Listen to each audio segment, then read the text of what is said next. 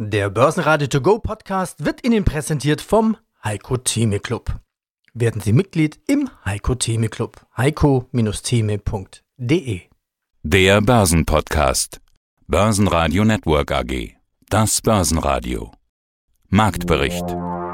Im Studio Sebastian Leben und Peter Heinrich. Außerdem hören Sie zur FED-Sitzung diese Woche und zu VW, Fondsmanager Dr. Christoph Bruns von der Lois AG, zu den Aktien von Friedrich Vorwerk, Envitech und 2G Energy, Vorberater Felix Gode von Alphastar und zur Buy-and-Hold-Strategie mit Tech-Aktien Wikifolio-Trader Thomas Schuster. Sie hören Ausschnitte aus Börsenradio-Interviews. Die vollständige Version der Interviews finden Sie auf börsenradio.de oder in der Börsenradio-App. Wir starten in die Woche mit der FED-Sitzung. Es war zu erwarten, dass somit Notenbankthemen die Woche bestimmen. Dann kam aber Russland am Montagnachmittag ins Spiel und damit das Gasthema. Jetzt kommt doch weniger russisches Gas durch die Nord Stream 1 Pipeline. Angeblich muss eine weitere Turbine gewartet werden, deshalb kommt am Dienstag nur 20% der üblichen Menge durch die Pipeline. Das brachte den DAX von eigentlich etwas Plus zu etwas Minus am Nachmittag. Schlusskurs 13.210 Punkte und minus 0,3%. Der ATX in Wien startet die Woche mit Plus, plus 1,1% auf 2.975 Punkte. Der ATX Total Return auf 6.275 Punkte. Die Wall Street startet die Woche mit etwas Plus, aber es kommt ja wie gesagt noch die FED-Sitzung und auch der Zenit der US-Berichtssaison wird erreicht. Über 30% der Werte im S&P 500 kommen in dieser Woche mit Quartalszahlen. Nebenbei steht am Montagabend der Staatsempfang zu den Festspielen in Bayreuth an. Ist zwar nicht kursrelevant, aber wir werden für Sie vor Ort sein und versuchen, dass der eine oder andere Entscheider oder ehemalige Entscheider ein paar Worte zur aktuellen Lage sagt. Dr. Christoph Bruns, Fondsmanager und Vorstand der Lois AG. Wir haben eine Woche mit Notenbank im Fokus. Wie so oft, FED-Sitzung ist angesagt. In den USA ist der Zinsanhebungszyklus ja gestartet und so wird es wohl auch weitergehen. Dr. Bruns, die FED-Sitzung, hat die überhaupt noch Brisanz oder ist irgendwie ohnehin schon alles klar? Glücklicherweise wissen wir nun den Kurs, den die Fed steuert und ich sage hinzu auch steuern muss. Das ist eindeutig und vergessen wir nicht, kurzfristig liegen ja schon die Zinsen am Geldmarkt etwa bei 2% für Monatsgeld. Also wir sind zurückgekehrt in eine Zeit normaler Zinsen mit weiterem Steigerungspotenzial und das ist nun auch in den nächsten Monaten der Weg, den wir einschreiten werden. Sie hatten im April im letzten Interview gesagt, der russische Krieg in der Ukraine überlagert alles, auch die Notenbankpolitik. Daraus hervorgegangen sind ja inzwischen noch andere Krisen, stärkere Inflation, Energiekrise, vielleicht sogar bald Lebensmittelkrise. Äh, aber der Markt, der scheint von Thema Krieg ja jetzt gar nicht mehr so betroffen zu sein. Irgendwie hat man sich dran gewöhnt, da ist auch ein gewisser Abnutzungseffekt. Oder täuscht das? Also ich habe das Gefühl, Notenbank ist wieder das größere Thema als dieser Krieg. Ja, grundsätzlich könnte man sagen, wir haben ja eine schöne Bärenmarkt-Rallye erlebt. Das ist auch in der guten Ordnung nach den vielen schwachen Monaten. Interessant und auffällig ist ja, dass die Märkte einen gewissen Gleichklang insofern haben, als wie in einem Orchester alle Märkte zuletzt das getan haben, was den Aktienmärkten am besten gefällt, nämlich äh, Klarheit auf der Zinsseite und wir haben am langen Ende ja deutlich gestiegene Kurse. Denken Sie mal dran, die Zinsen für zehnjährige deutsche Anleihen waren bis 1,60 hoch. Heute sind wir gerade noch bei 1 Prozent. Nicht wahr? Da haben wir ja deutlich gestiegene Anleihekurse. Dann sind die Rohstoffe schwächer gewesen. Nach dem Motto, die Spitzen der Inflation scheinen dort schon hinter uns zu liegen. Das hat also dem Aktienmarkt sehr gut gefallen. Und wir wissen ja aus der langjährigen Historie, dass dem Aktienmarkt sinkende Zinsen, und zwar am langen Ende, immer noch das Allerliebste sind, denn die Aktienanlage ist eine langfristige Anlage. So ist es ja auch bei zehnjährigen und noch längeren Anleihen. Insofern, da hat jetzt alles in dem Orchester mal für die Aktienmärkte gespielt. Aber, Sie haben es angedeutet, Herr Leben, der große Konflikt ist ja nicht vorbei. Und das Inflationsthema beim Thema Getreide und Energie, das wird uns noch länger beschäftigen. Insofern freuen wir uns, dass wir jetzt mal bessere Tage und vielleicht auch Wochen gesehen haben. Aber da ist noch das letzte Wort nicht erklungen. Gewinner im DAX waren Bayer mit plus 1,6%, Mercedes-Benz mit plus 1,4% und Merck mit plus 1,3%.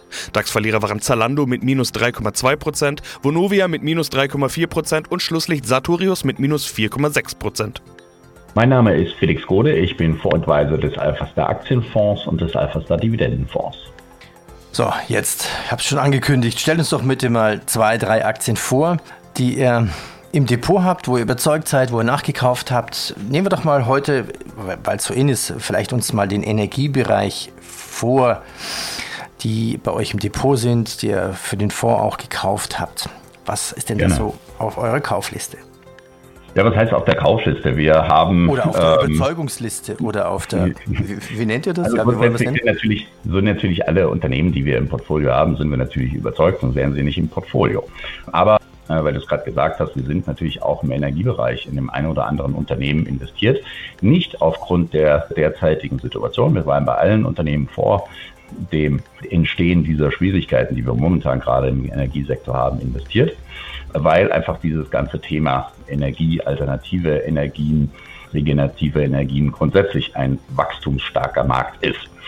Ein Unternehmen, was wir beispielsweise Ende 2021 ins Portfolio aufgenommen haben, ist die Friedrich Vorwerk. Vorwerk ist ein Unternehmen im Bereich der Energieinfrastruktur, wenn man so will. Das Unternehmen baut und plant zum Beispiel äh, Fernwärmeleitungen, Erdgasleitungen, aber eben auch Stromleitungen, erdverlegte Stromleitungen, so wie wir sie jetzt eben bekommen in Deutschland, die die alternative oder regenerative Energie von Norddeutschland nach Süddeutschland transportieren soll. Oder aber eben auch ganz aktuell die Anschlussleitung für die geplanten LNG-Terminals in Norddeutschland. Da muss ja auch letzten Endes das Gas dann von Norddeutschland, von der Nordsee in den Süden transportiert werden. Und hier äh, profitiert das Unternehmen gerade durch seine Aufstellung in diesem Bereich von diesen Planungen.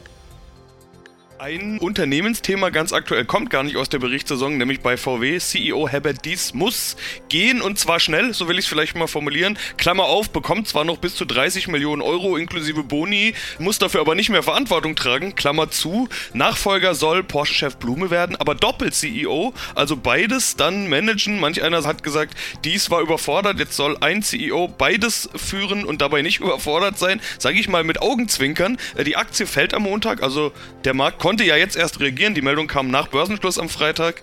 Richtung Wochenende, so als hat man gehofft, dass es bis Montag vergessen ist. Ist es natürlich nicht. Wie beobachten Sie das? Wie ist Ihre Meinung zu den Vorgängen da? Ja, also zunächst mal, VW ist ja im Prinzip ein Staatsunternehmen. Da will der Staat mitreden. Er Fuhrwerk dort rum ist ja auch mit beteiligt durch das Land Niedersachsen. Das macht die Sache enorm schwierig. Man kann vielleicht manche Maßnahmen, die wirtschaftlich geboten wären, nicht durchsetzen. Da hat man starke Gewerkschaften. Also grundsätzlich meine ich, solche halbstaatlichen Unternehmen sind vielleicht gar nicht das Beste, was ein Anleger in seinem Portfolio haben kann. Ansonsten war es bei VW nie ganz einfach. Der Druck ist da hoch, die Beobachtungsdichte angesichts der Größe ja auch. Ach, ich sage es Ihnen ganz ehrlich, Herr Leben, man findet an der Börse Interessanteres. Ja, vielen Dank für Friedrich Vorwerk. Was habt ihr noch auf der Watchliste oder in, im Depot? Also in diesem Bereich der Energien sind wir zum Beispiel auch sehr, sehr lange schon bei der Envitec Biogas investiert, seit 2018 bereits. Envitec ist einer der größten Biogasanlagenbetreiber in Deutschland. Also sie äh, betreiben eigene Biogasanlagen und produzieren daraus Strom.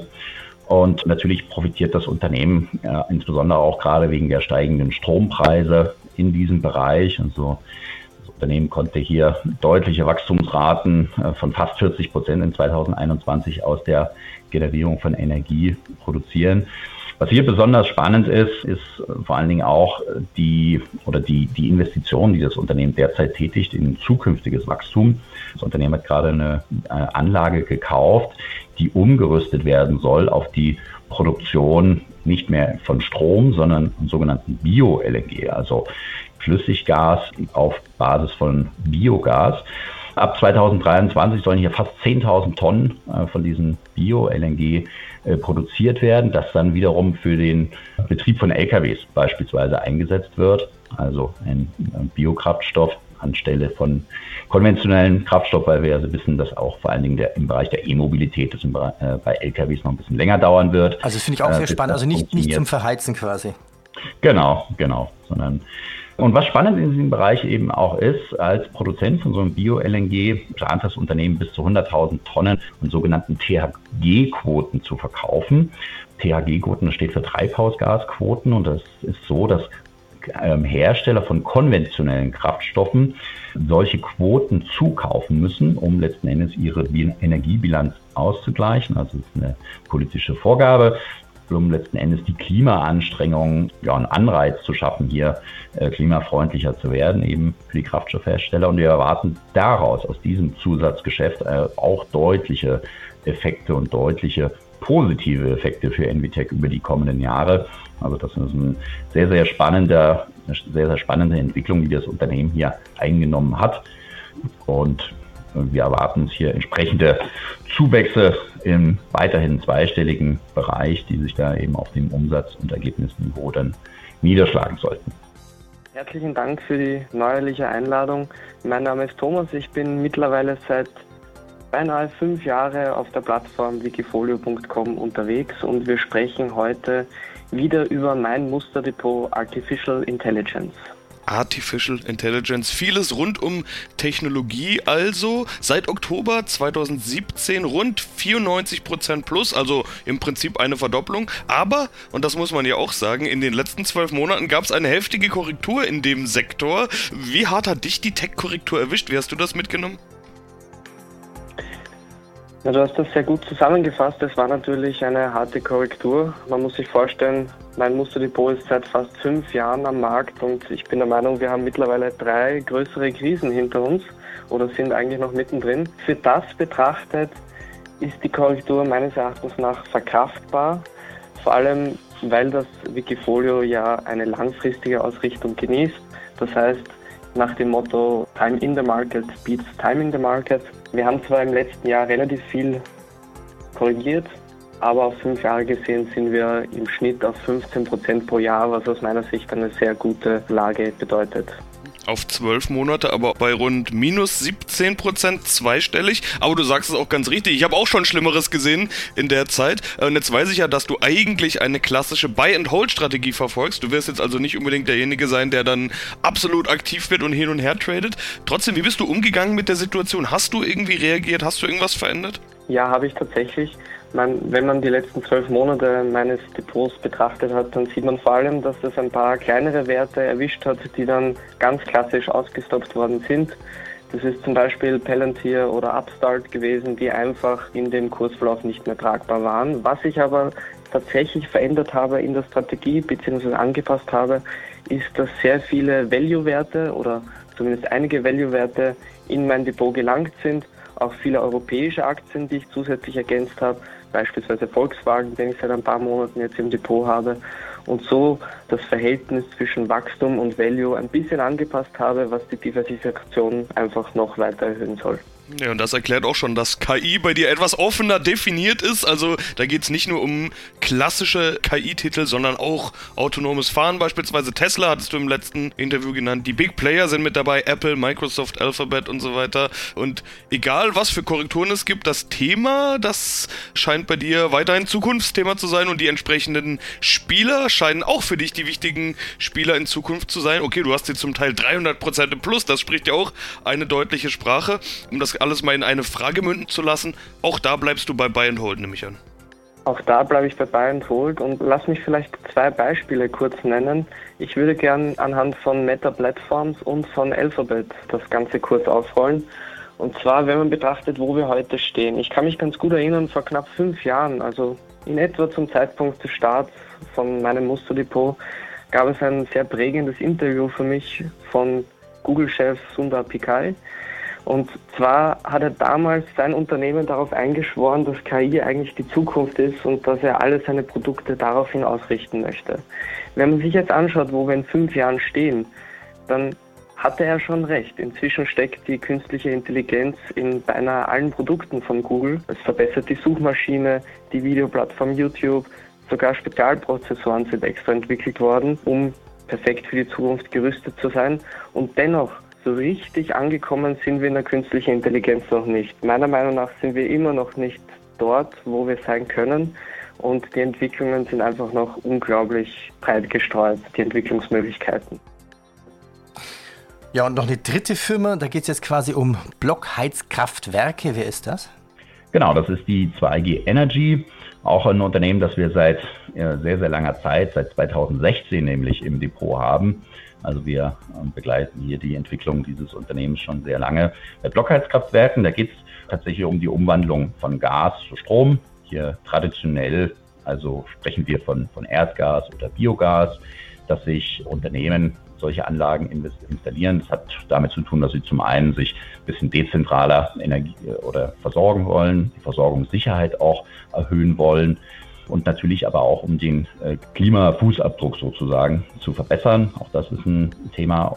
Was darüber hinaus interessant ist, dass es eben nicht nur um Biogas und Erdgas äh, geht in diesem Fall, sondern diese Anlagen können auch mit Klärgas oder Deponiegas betrieben werden, also mit sogenannten alternativen Gasen.